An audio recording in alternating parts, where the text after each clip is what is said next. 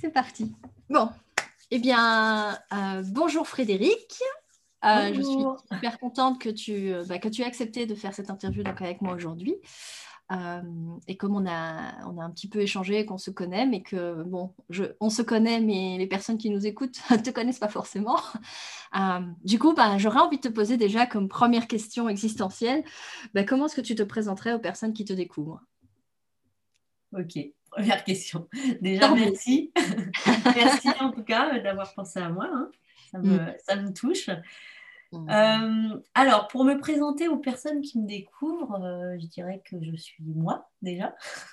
C'est déjà pas mal. Hein C'est déjà pas mal. J'essaye en tout cas. Euh, donc, je suis Frédéric Benjeloun. J'ai, j'ai quoi? J'habite à la campagne. Je suis une campagnarde et j'y tiens. Je suis bien au milieu de la nature. Euh, je suis diplômée en pharmacie, donc à la base pharmacienne. Je suis maman de deux garçons, 7 et 9 ans. Et je suis, euh, je suis, je sais pas, j'ai un parcours euh, peut-être atypique pour, pour une pharmacienne. j'ai, je sais, honnêtement, c'est un peu la question piège de se définir. Euh,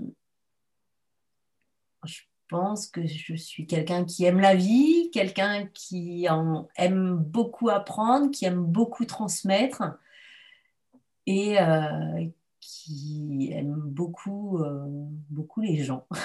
voilà. Merci. Et j'aurais envie, ben, justement, dans cette idée de, pensée divergente aussi, de, te demander de faire un petit exercice avec moi, un petit jeu, euh, qui est tout simplement de dire, ben voilà, si, euh, si tu étais un animal, une plante, euh, un symbole, une couleur, enfin peu importe, si tu étais quelque chose, qu'est-ce que tu serais et pourquoi? Waouh Alors, il y a deux choses qui me viennent en tête.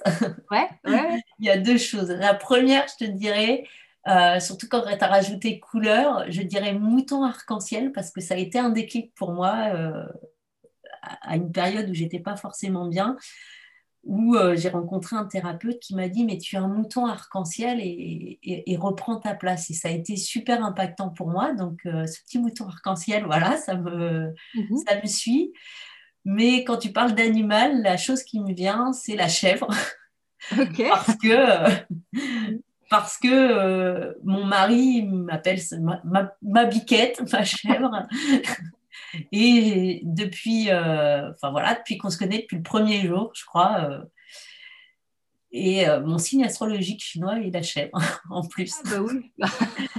Mais parce qu'il me dit, euh, quand tu regardes tes enfants, on croirait une biquette, parce que tu grimmes partout, parce que tu es curieuse, parce que tu as envie toujours de, découvrir les choses et en même temps tu es têtue comme une chèvre.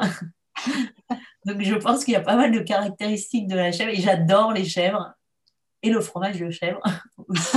Ah Donc la chèvre, c'est vrai que c'est un animal que, que j'aime bien. Donc sinon, on pourrait dire une chèvre arc-en-ciel peut-être. Ah oui, en fait. Pourquoi, pourquoi, ne pas choisir C'est vrai que je me retrouve plus dans la chèvre que dans le mouton quand même. Donc du coup, euh, chèvre arc-en-ciel, va. Ça me plaît Allez, boum. juger. Euh, et du coup, bah, raconte-moi un petit peu justement, c'est quoi ton, ton parcours d'évolution euh, personnelle? Parce que tu, tu, évoquais justement qu'il y avait des moments un peu plus difficile où tu as, as, justement ce thérapeute qui te, qui te dit que tu es un, mouton arc-en-ciel. Mais donc, du coup, bah, ça me rend curieuse. Est-ce que tu peux m'en dire un petit peu plus sur ton parcours euh, et commence par où tu veux, évidemment? C'est quoi ton histoire? D'accord, mon histoire. Alors, je suis née dans une famille euh, de médecins pharmaciens, mmh donc euh, très cartésienne, très voilà, basée sur, sur la santé. Euh, avec des discussions de santé en permanence et euh, où nous avons tous suivi la voie de papa et maman à faire des études dans la santé.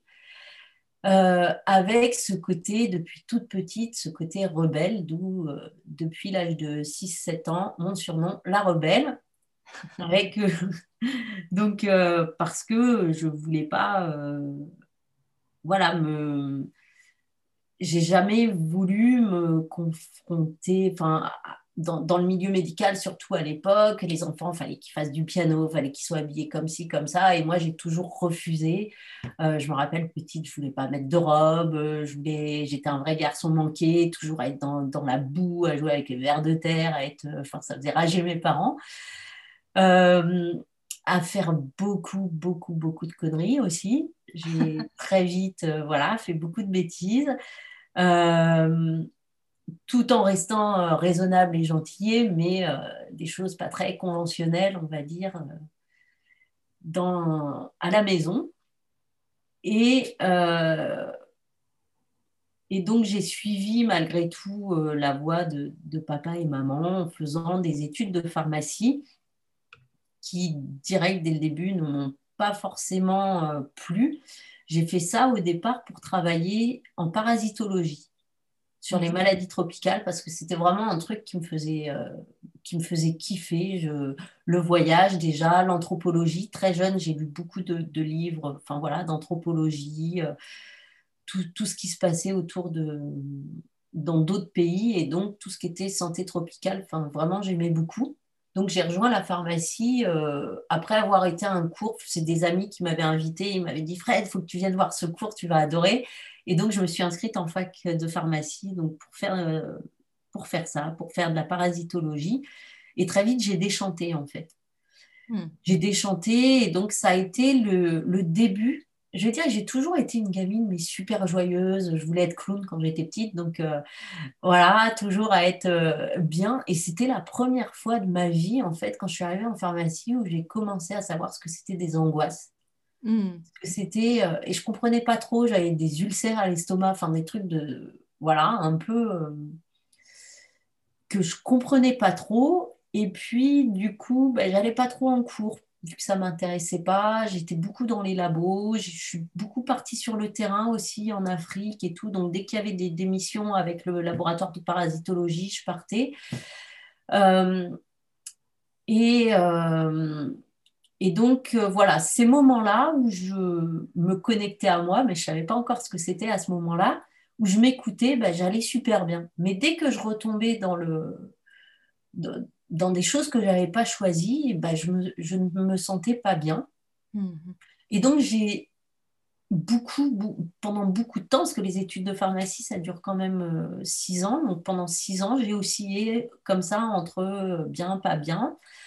Euh, et les moments où je m'écoutais, donc sur des coups de tête, voilà, c'est pour ça que j'ai dit, j'ai fait pas mal de, choses euh, bêtises, entre guillemets, ou des choses qui ont un peu fait rager mes parents. Par exemple, ma dernière année de pharmacie, je suis partie euh, à l'île de la Réunion sur un coup de tête. En fait, j'ai pris mon billet du jour au lendemain, je suis partie et on me disait, tu vas pas valider ton année. Je me disais, mais j'en ai rien à faire. En fait, j'ai envie de me rapprocher. Euh, des médecines parce que j'ai commencé, pareil, de la parasitologie, j'ai commencé à, connaître du coup l'anthropologie de la santé, à aller en Afrique, à connaître d'autres médecines et donc à m'intéresser à d'autres médecines. Et j'avais envie d'aller à la Réunion, tâter un peu les plantes, euh, mm. voilà, et une autre manière de, de, se soigner. Donc je suis partie comme ça sur un coup de tête. Et cette période-là, je me suis vraiment...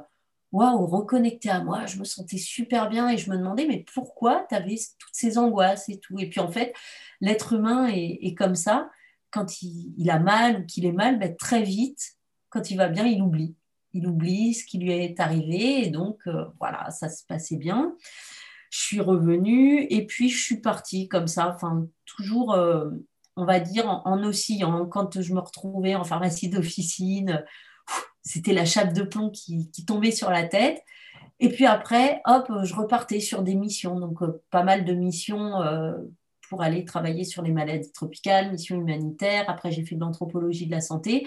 Et à chaque fois que j'étais dans des choses comme ça qui me convenaient, c'était euh, super bien.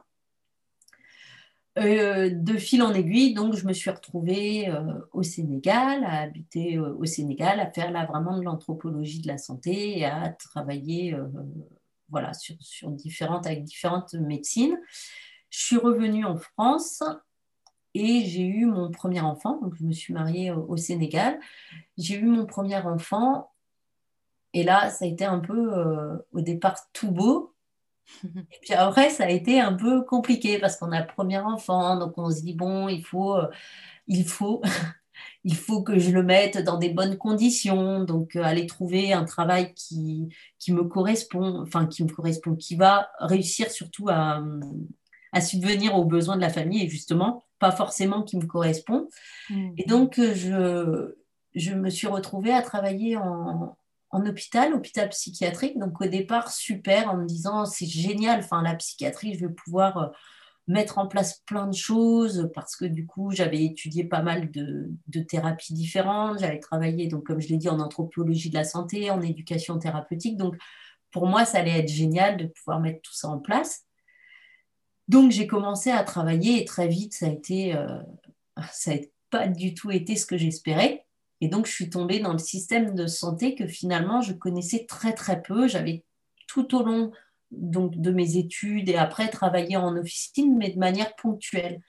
Et je connaissais pas forcément euh, voilà le système de santé enfin je le connaissais je savais qu'il me plaisait pas mais je m'étais pas confrontée plus que ça euh, à lui et donc arrivé euh, arrivé en, en, France donc de retour en France avec mon enfant ce boulot là ça a commencé à être un peu euh, la catastrophe. Et c'est là, je vais dire, que j'ai commencé petit à petit à tomber dans le gouffre. Hmm. Euh, et c'est cette période-là qui a été très, très, très compliquée et qui a duré euh, vraiment de nombreuses années, six ans, sept ans presque. Donc voilà, on se demande qu'est-ce qui va pas, c'est quoi? Alors au départ, se dit, bon, c'est peut-être parce que le ciel est gris, c'est peut-être on en veut aux autres, on en veut aux parents, on en veut à, pas mal de choses alentour, au boulot. Et puis de là, enfin, deuxième enfant, avec, en se disant, euh, mais j'ai tout, j'ai tout, et tout le monde nous, nous remet ça aussi dans la tête. Mais, mais pourquoi ça va pas? Pourquoi tu es malheureuse alors que tu as tout? Tu as une maison, une belle maison avec du terrain, tu es à la campagne, tu rêvais d'être à la campagne, tu as des animaux, c'est ce que tu kiffes, tu as un mari qui t'aime, tu as deux enfants en parfaite santé, tu as un super boulot. Et là, on, en fait, on commence à, bah, tomber de plus en plus bas parce qu'on ne comprend pas. On ne comprend pas ce qui se passe, on ne comprend pas ce qui... On se dit, ouais, c'est vrai, le problème, c'est moi. Le problème, c'est moi, forcément, vu que effectivement, je, coche toutes les cases, tout va bien sur le papier, tout le monde me renvoie ça dans la tête, donc c'est moi, jusqu'à euh, donc à aller voir différents, euh, différents thérapeutes, commencer une psychothérapie, commencer, euh, enfin, faire de l'hypnose, faire ci, faire ça. Et à chaque fois, ça me faisait du bien de manière très ponctuelle. Hmm. Donc je sortais de là, j'étais super détendue. Je, deux, trois jours après, ça a commencé à diminuer, on va dire, l'effet. Et puis après, euh, voilà, tout s'envolait et, et tous les bienfaits étaient partis.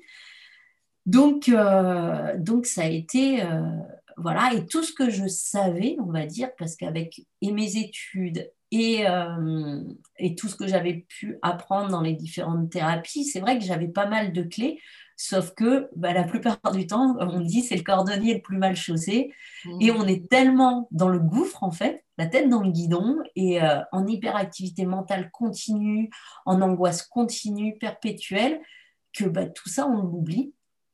Et euh, il, a fallu que, donc ça a duré, comme je vous ai dit, 7 ans, il a fallu que, poum, je, me prenne un mur en pleine face.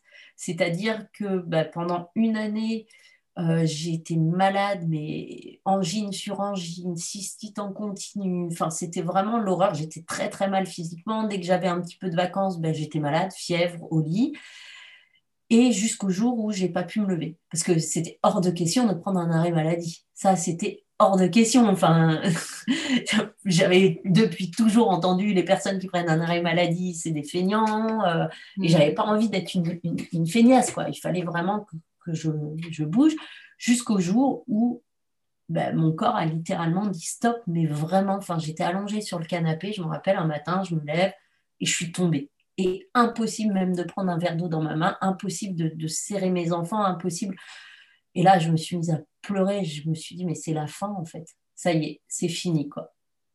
Et là, dans ces moments-là, ben, on se prend une grosse claque déjà, mm. et on a tout qui nous revient en tête en se disant, mais euh, waouh, ok. Les moments où tu étais bien, les moments où, tu n'étais pas bien, et, euh, et, quand tu étais bien, quand tu savais t'écouter, et finalement, bah, tu t'es pas du tout écouté, ok, tu es dans un endroit que tu n'aimes peut-être pas forcément, tu as ci, tu as ça, et, tout te vient en boucle dans la tête, mais euh, tu sais que tu n'es pas sur la bonne voie, en fait. Tu sais mm. pas ce qu'il faut faire, mais tu sais que tu n'es pas sur la bonne voie.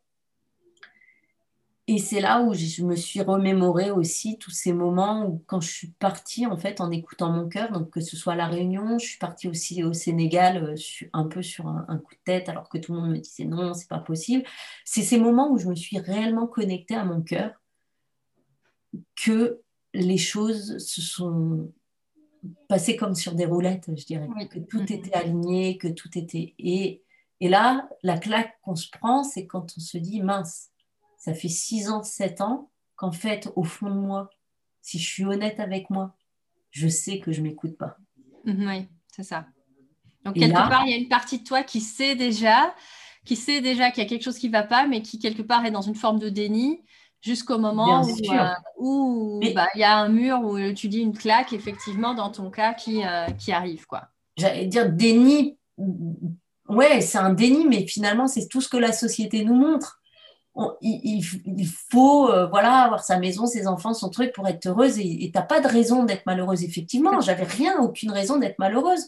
Donc, euh, tu es juste hors de ton corps en fait. Tu juste pas là, tu es juste. Euh, et, et, à un moment, finalement, bah, moi, ça a été la maladie et puis ce corps qui peut plus bouger, mais pour d'autres, ça, va être, ça va être autre chose. Mais malheureusement, l'homme, très souvent, a besoin de se prendre ce mur pour commencer à se dire waouh, allez, réveille-toi, réveille-toi là. Et bien, c'est pas possible quoi. Et, euh, et du coup, c'est là où j'ai commencé à me, à me prendre en main. Et j'ai commencé petit à petit à, à, mettre en place des choses, puisque de toute façon, euh, il fallait agir. C'était obligé. Ouais, ouais, ouais. Donc, du coup, à ce moment-là, tu as une sorte de déclic où tu te dis, euh, OK, il faut que je, ah ouais, là, c'est. Euh, je, vois mes enfants encore le matin qui ils voient leur maman comme ça. Mm. Maman, maman, maman. Enfin, je les vois en détresse. Je me vois là comme une loque, vraiment. Et là, je me dis, waouh, toi qui. Et il y a eu des moments où j'étais tellement mal que j'ai pensé à mettre fin à mes jours.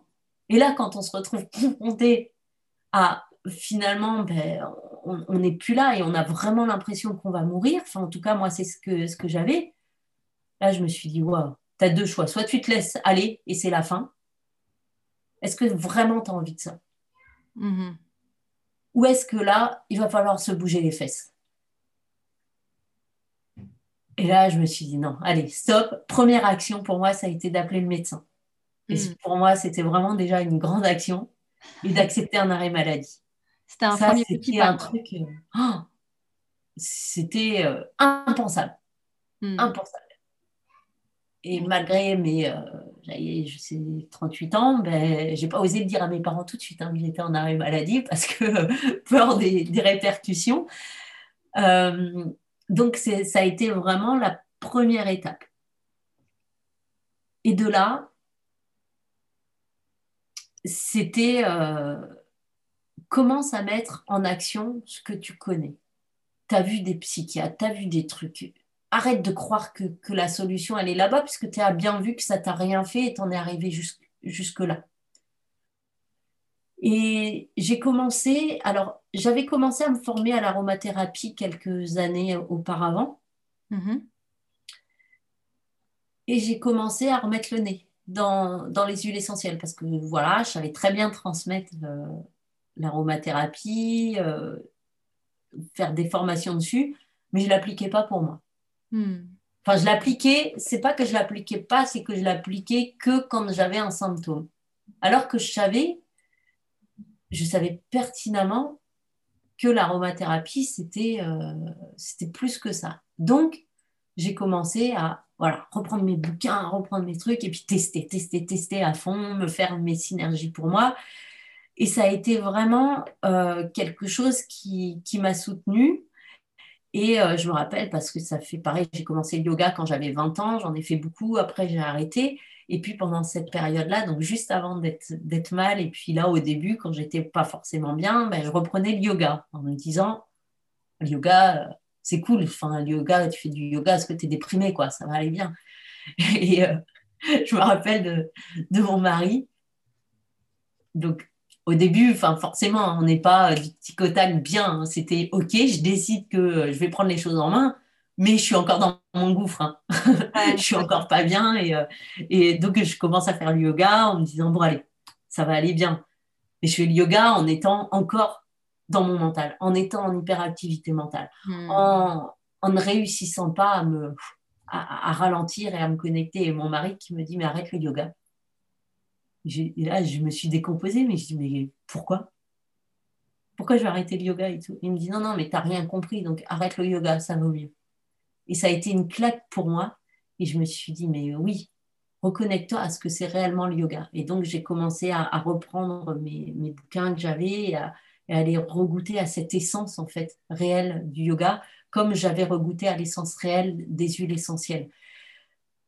Pour pas en faire juste un, objet de passage qui va nous aider de manière ponctuelle sur un symptôme, mais pour vraiment les intégrer et vraiment capter ce que c'est et vraiment avoir cette finalité qui est euh, cette connexion à soi, que ce soit par les huiles essentielles ou le yoga, qui sont mes deux euh, outils, on va dire, de prédilection, entre autres. Mmh. C'était ça réellement. Et ça m'a pris du temps je me suis fait aider. Je me suis fait aider donc, notamment par euh, donc, ce thérapeute énergéticien qui. J'étais le voir une fois, mais quand il m'a dit euh, non, tu es un mouton arc-en-ciel, arrête de. Enfin voilà, arrête de t'éparpiller et tout, ça a été un, déclic. Et puis, enfin, à partir du moment où on commence à réécouter son cœur, il y a beaucoup de choses qui arrivent. Beaucoup, mm. beaucoup de choses qui arrivent.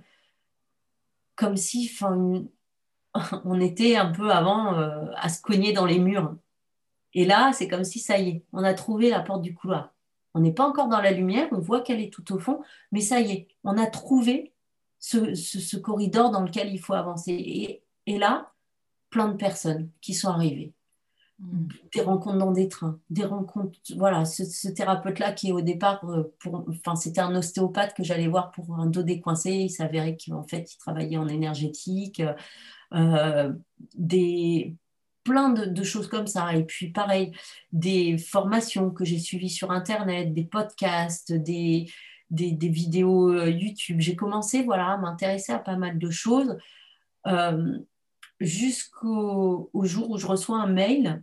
Donc pareil, de je ne sais où, je ne sais pas, je ne sais, de mon prof de yoga que j'avais eu 20 ans avant et mmh. je n'avais plus aucun contact et qui m'envoie un mail comme quoi euh, il, passe à Paris alors qu'il était dans les dom-toms hein, depuis il était parti dans les dom-toms qui passait à Paris faire un stage je lui ai dit bon moi qui m'étais toujours interdit d'aller faire des stages parce qu'il fallait pas laisser les enfants parce que ça allait coûter cher parce que euh, je me trouvais toujours dix mille excuses là je me suis dit allez on y va et finalement, bah, finalement, les enfants, ils sont restés avec leur père, ils ont passé une super journée. Finalement, euh, j'ai de l'argent, j'ai réussi à le trouver. Finalement, bah, ça a été une super journée.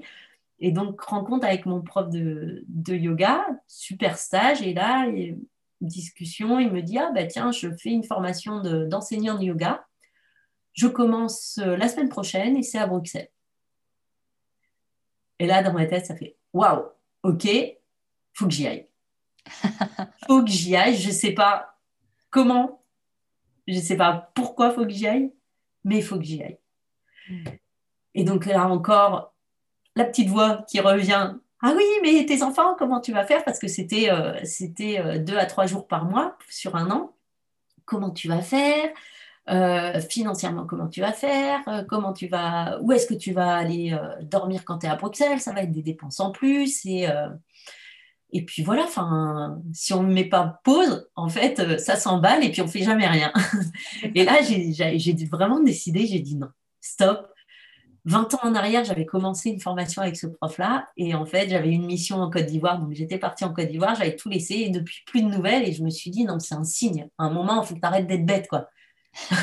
Tous les signes, tu les as laissés passer pendant un certain nombre d'années et regarde où ça t'a mené. Maintenant que tu es en train de te reconstruire, vas-y, quoi. Euh, et, donc, j'ai été à cette formation. Et, euh, suite à cette formation, donc je me suis inscrite en, décembre. Je, première euh, formation, ça a été euh, waouh, génial. Je me reconnectais vraiment à, toute cette, euh, cette, philosophie yogique, à tout ce que j'avais aimé dans le yoga. de là, enfin voilà, ce, prof m'a proposé d'autres choses, j'ai rencontré d'autres personnes. Et puis, et puis pareil, 15 jours après, je commençais un programme un programme pour, euh, pour travailler donc, euh, sur Internet, permettre d'accompagner les gens et qui a été aussi très, euh, très aidant pour moi pour travailler sur moi-même. J'ai rencontré plein de personnes, hein, dont toi, Sandra, enfin, plein de liens et, et c'est vrai que tout ça, maintenant, j'ai du mal à imaginer que, que mon burn-out, c'était il y a à peine deux ans, en fait. Mm-hmm j'ai du mal à, imaginer ça parce que quand je repense à, comme j'étais, euh, vraiment, et c'est marrant, c'est cette image que j'ai au fond du gouffre. Et, mon mari, c'est ça qu'il me disait. Il me disait, mais t'es au fond du gouffre, je peux pas t'aider. Et en fait, on fait. Le problème, c'est quand on est au fond du gouffre, finalement, ben, toutes les personnes qui sont autour de nous, si on n'a pas décidé de sortir de ce gouffre, ben, on les fait tomber avec nous. Et que ce soit les personnes qu'on aime, comme moi, mon mari, mes enfants, euh, la famille, en fait, ben, c'est moi qui les faisais sombrer. Et c'était devenu très dur, c'était devenu très dur pour, euh, pour la famille, les relations. Enfin, c'était euh, super chaud, quoi, avec les enfants, avec tout, tout l'entourage. Et, et c'est vrai qu'à partir du moment où on décide, c'est pas facile forcément, et je pense que c'est nécessaire de, de, se faire accompagner, c'est nécessaire d'aller chercher à droite à gauche, mais finalement, on a tout en nous. Et c'est nous qui allons sortir de ce gouffre. C'est pas les autres. On peut se faire aider, je sais pas, on peut nous jeter une corde, une échelle et tout. Mais si on appelle les autres dans le gouffre, là, c'est fini et plus personne ne remonte en fait. Hmm. Et, mon parcours vraiment m'a m'a vraiment appris ça, m'a appris que que ça servait à rien de chercher à l'extérieur, ce que j'ai fait pendant très longtemps, que l'herbe n'était pas plus verte ailleurs, que que notre meilleure maison, comme dirait Bob Marley, c'est notre esprit, c'est nous-mêmes, et qu'à partir du moment où bien, on est bien avec nous-mêmes, ben, forcément, on va rayonner, on va, on va permettre aux autres de, rayonner aussi euh, eux-mêmes. Euh, et finalement, je te dirais, là, ce qui me vient, c'est que je suis heureuse de ce parcours. Je suis très heureuse, même si ça a été très dur, même si des moments quand euh, moi j'en suis vraiment sortie, je sais que mon mari des fois il me remémore des, des, périodes dures, je lui dis mais c'est tout, le passé c'est dépassé. et, euh, mais par contre j'ai grandi, hmm. j'ai grandi. Et, euh, et si j'avais pas vécu ça, ouais, je serais à l'hôpital, un bon salaire, ma belle maison, mon machin, et je partirais en vacances et tout irait bien sur le papier. Mm. J'aurais pu faire ma plante verte, comme je dis, pendant des années et des années, mais j'avais pas envie de me réveiller, enfin, d'être là sur mon lit de mort à me dire, mais euh, qu'est-ce que tu as fait de ta vie, quoi? Mm.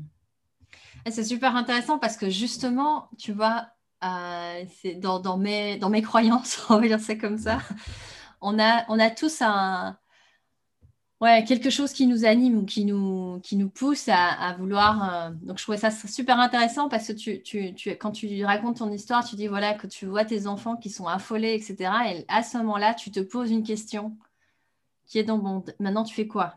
Mm. Est-ce que tu te laisses aller vraiment ou est-ce que, ou est-ce que tu te ressaisis? Et, euh, et, c'est, tu vois, il y a un peu ce truc de choix. Et, euh, et quand tu dis, bah, ce que tu retiens de tout ça, c'est que finalement, tu aurais pu faire le choix de continuer à, la voie A, on va dire l'option A, euh, de voilà le bon salaire, la belle maison, le, enfin bref, tout sur papier comme tu dis, parfait, la plante verte. Ce que me euh, poussait l'entourage à faire finalement. Ouais, Et ce que, ce que ce qui aurait été entre guillemets raisonnable, mais qui mmh. n'était pas, on dit que le, le cœur a ses raisons que la raison n'a pas ou quelque chose comme ça. du coup, ça me fait penser à ça. Et, euh, je me dis, bah, justement, avec tout ce parcours que tu as fait, dont tu, me dis que tu es euh, heureuse de l'avoir fait parce qu'il t'a permis justement de grandir, bah, ce serait quoi alors, du coup, le message qui te porte et qui te transporte au jour d'aujourd'hui? Qu'est-ce qui fait qu'aujourd'hui, bah, tu fais ce que tu fais, tu es qui tu es Et, ce serait quoi ouais, ton, idéal ou le message que tu as envie de transmettre aux personnes qui nous écoutent aujourd'hui? Le message, c'est soyez vous-même. et ce que je fais, ce que je fais, ce que j'essaye de faire, parce que c'est pas évident tous les jours. Hein. On est quand même rattrapé par, par les choses de la vie. Hein. On n'est pas des. Il y a, y a, des êtres hein, qui sont euh, les sages, on dit, euh, ces grands yogis qui ont réussi peut-être à avoir euh, voilà une liberté totale de conscience.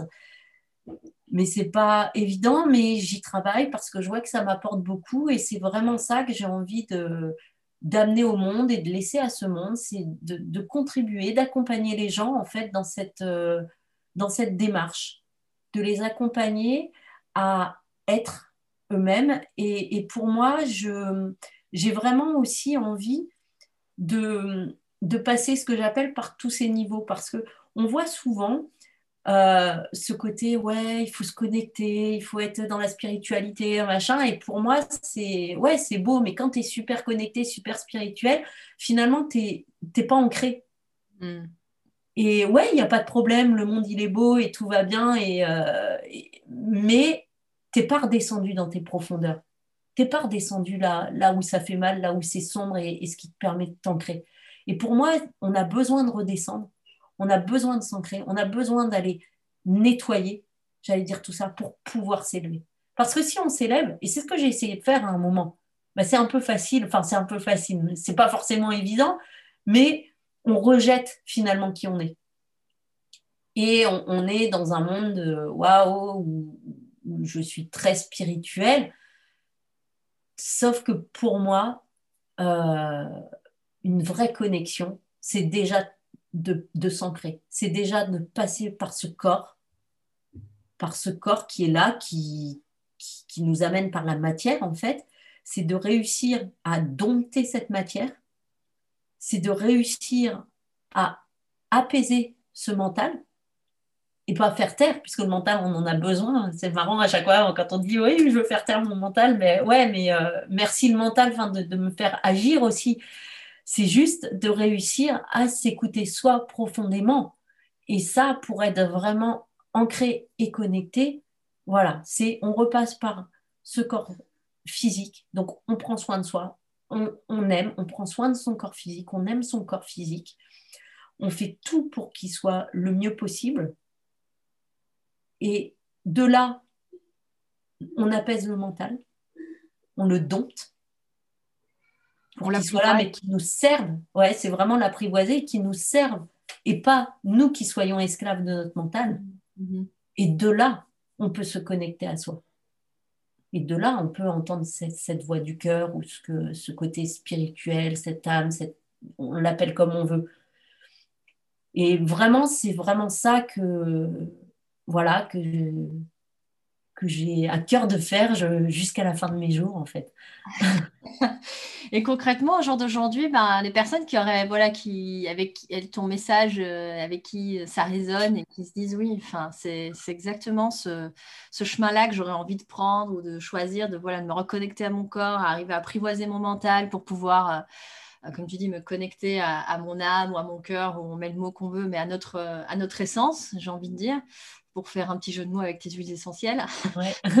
Euh, mais, mais comment, donc, du coup, comment les, personnes concrètement bah, peuvent, euh, bah, justement, si elles le désirent, euh, ça se passerait comment, tu vois, de se mettre en contact avec toi et, qu'est-ce que tu peux proposer à ces personnes-là qui, concrètement, bah, contribuent à ce, à ce que tu dis, à, ton, à ta, mission de, vouloir de contribution jusqu'à la fin de tes jours? Donc, à l'heure actuelle, on va dire, j'ai plusieurs mhm. casquettes bah, plusieurs casquettes, plusieurs. j'ai du mal à m'arrêter dans une chose. Donc, j'ai tout le côté aromathérapie. Donc, mm. j'ai une formation en aromathérapie qui permet de, de comme je l'appelle, elle s'appelle Révèle ton essence, en fait. Donc, de révéler l'essence de l'aromathérapie, c'est-à-dire d'aller capter justement cette subtilité de l'aromathérapie et apprivoiser les huiles essentielles pour s'en servir, pour travailler justement sur ces trois niveaux-là de manière autonome. Et euh, donc voilà. Donc là, là, on va plus être, euh, je vais dire, sur un, travail au départ, sur ce côté euh, physique et euh, ce côté mental.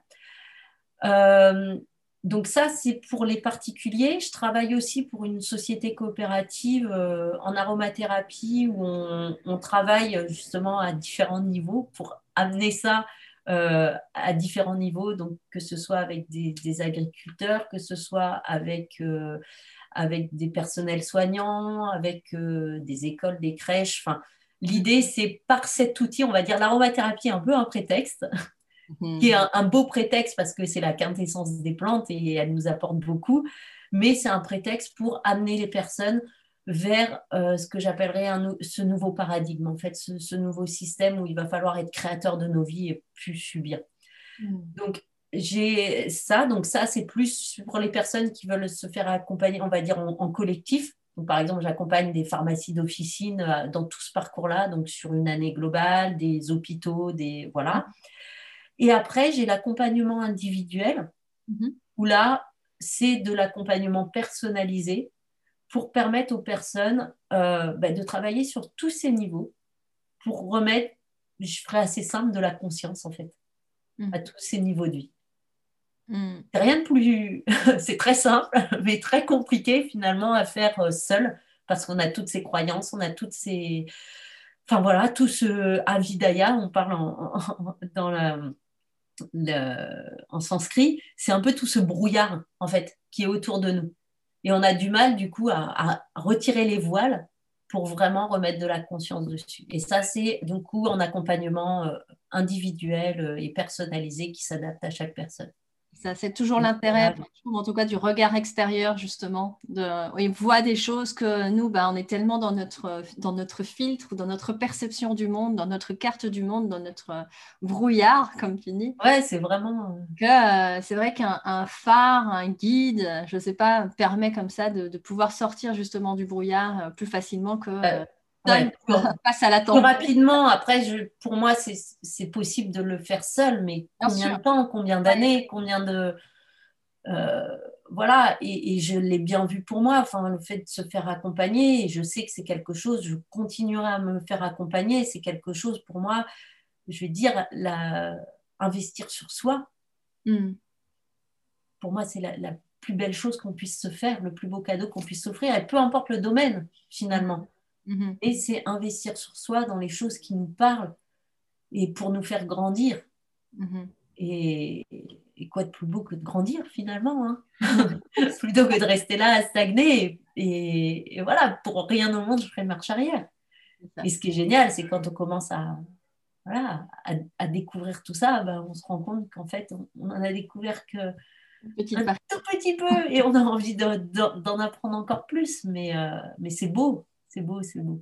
Le, la, terra incognita, je pense, pour beaucoup de personnes, c'est eux-mêmes en fait. Et donc, du coup, ils partent à l'aventure de leur propre euh, terre inconnue, on va dire ça comme ça, avec euh, une boussole, une carte, euh, parfois seule, parfois accompagnée. mais effectivement, au final, ce, voyage-là, c'est le voyage d'une vie aussi. C'est ça, être des aventuriers. On aime parcourir le monde, mais allons parcourir notre monde déjà. exact. Euh, je sais parce que c'est maintenant hein, avec du recul, mais euh, moi j'étais une baroudeuse de première quoi. Je suis partie avec mon sac à dos, fallait tout le temps. Et maintenant, c'était génial, hein, j'ai appris plein de choses, mais je me rends compte que je fuyais aussi mon monde intérieur. Mmh. ça. Et ce qui est génial, c'est de s'explorer et après de, de pouvoir justement offrir ce qu'on a à offrir à droite à gauche. Notre singularité. Oh notre mm. euh, côté chèvre arc-en-ciel dans ton cas, du coup.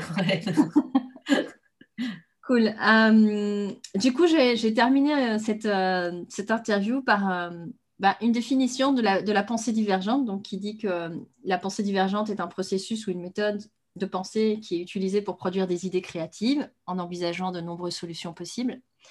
Et, et du coup, je me demandais, bah, toi, c'est quoi ta, ta stratégie de divergente de pensées divergentes, bah, quand tu perds espoir, quand justement tu es, euh, tu parlais dans, ce brouillard ou dans ce, dans ce tunnel, dans ce gouffre. Dans le couloir, on était encore déjà, c'était bien, déjà que le gouffre. Mais donc voilà, c'est quoi d'après toi, c'est quoi ta, ouais, ton, Oui, qu'est-ce que je fais? Parce qu'effectivement, ça m'arrive encore. Enfin, on est des êtres humains et il y a toujours des moments où, où on a tendance à sombrer. Euh, maintenant.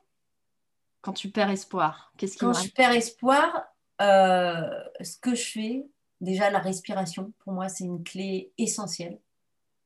Une, une, respiration longue, ferme et profonde, comme on apprend dans le yoga, et euh, qui, qui m'aide vraiment à m'apaiser et me connecter à l'extérieur aussi. Je me force à sortir, aller euh, même dans le froid. Et des fois, j'ai pas envie.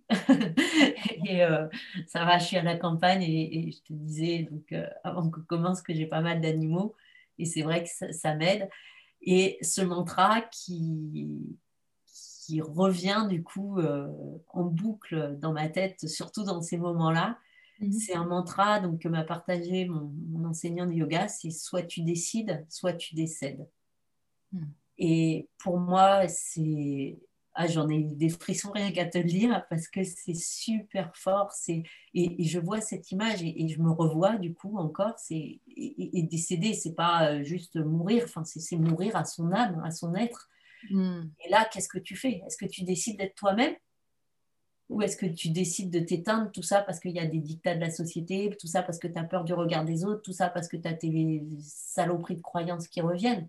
Qu'est-ce que tu fais là maintenant? Et c'est quelque chose qui m'aide vraiment et j'ai envie d'afficher en gros partout en fait. Qu'est-ce que tu fais quoi? Décide ou tu décèdes.